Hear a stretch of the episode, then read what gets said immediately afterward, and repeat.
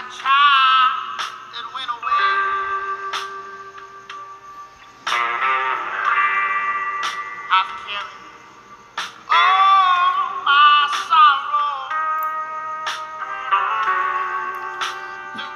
Gostaria de desejar boas-vindas a todos para mais um podcast do investidor no Deezer e agora também na plataforma Spotify. Galera, gostaria de agradecer a todos aí pelo feedback muito positivo que eu recebi dos últimos dois podcasts que eu gravei, tá? Então vamos, vamos, vamos na frente aí, vamos seguir. Queria falar um pouco com vocês hoje aí sobre Sinqia, sobre Sinqia, sobre é, o efeito colateral da guerra entre China e Estados Unidos, que eu falei no, no último podcast, tá? Vamos lá, galera, é o seguinte, a Sinqia, para quem não conhece, muitos investidores têm dito que ela seria a nova Magalu. Só nesse ano ela teve uma alta mais ou menos de uns 200%. Tá? Só nesse ano. Mas alguns analistas aí, da, principalmente da Infomoney, da XP, da Rico e da Clear, corretora, tem falado aí, e o grupo XP como um todo, né? Tem falado que sim que já subiu que ela tinha de subir. Tudo já nesse ano. Ela já subiu o que tinha para subir ano passado, ano que vem já, sabe? É, pois é, mas vamos, vamos, vamos conversar um pouco aí sobre ela. Seguinte, Cynthia, é, a Small Cap. Small Cap, meu, é meio leviano você chamar ela Small Cap, porque até o começo desse ano ela era o Small Cap. Tá? Ela movimentava, no começo do ano ela movimentava 500 mil reais, assim, uma semana boa, na primeira semana de janeiro. Mas ela chamou a atenção de muitos investidores, pessoa física, tá? Não fundos nem, nem corretores, somente investidores, pessoas físicas. Tá? E esses investidores aumentaram o volume de negócio dela, tipo assim, absurdamente. Tá? Ela movimentou só essa semana, ela movimentou 60 fucking milhões de reais. E mais de 4 mil negociações. É, Não é de você ficar de queixo caído, tá? Assim que é pra quem não sabe, é uma empresa que ela atua no setor de softwares, programas e serviços, tá? No setor. E ela fez o IPO dela, ou IPO. Quem não sabe o que é IPO, é oferta pública inicial, tá? É quando uma empresa abre o capital dela na bolsa, tá bom? Ela fez o IPO dela em 2013 ali e teve um crescimento de 567%, tá?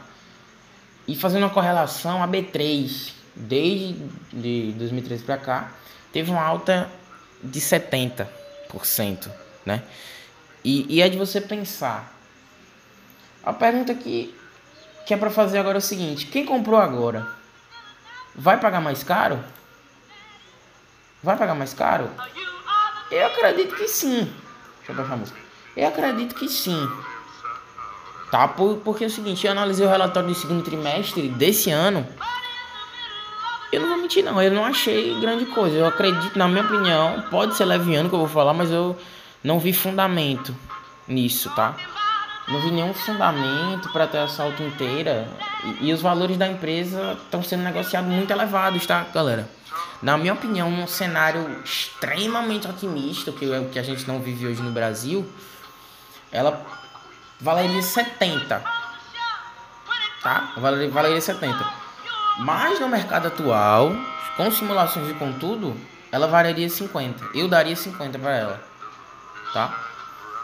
E, por incrível que pareça, o último fechamento dela foi de 73,12. 73,12 centavos a ação.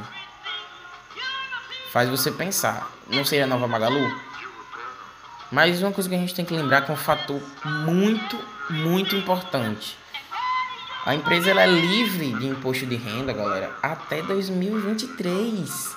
Pela medida provisória 651 do Congresso Nacional, tá? É... Eu analisei o índice EBIT dela. Para quem não sabe o que é índice EBIT, é quando é o lucro bruto da empresa, sem tirar imposto e os juros, tá? Ela lucrou mais ou menos 3 milhões e 200 e poucos mil lá, sabe?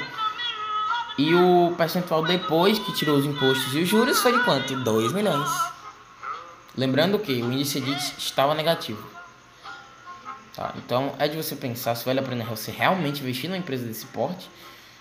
E também outra coisa, analisem sempre os relatórios, pessoal. É uma coisa bastante importante, eu recomendo muito. Tá bom? Galera, agora vamos para um assunto interessante, tá? Para quem curte bastante economia, tá? A questão da guerra entre China e Estados Unidos, como eu falei anteriormente no, no outro podcast, ela vai bater na indústria BR, tá? Deve e vai bater na indústria BR, tá? Seguinte, devido o ien desvalorizou bastante, né?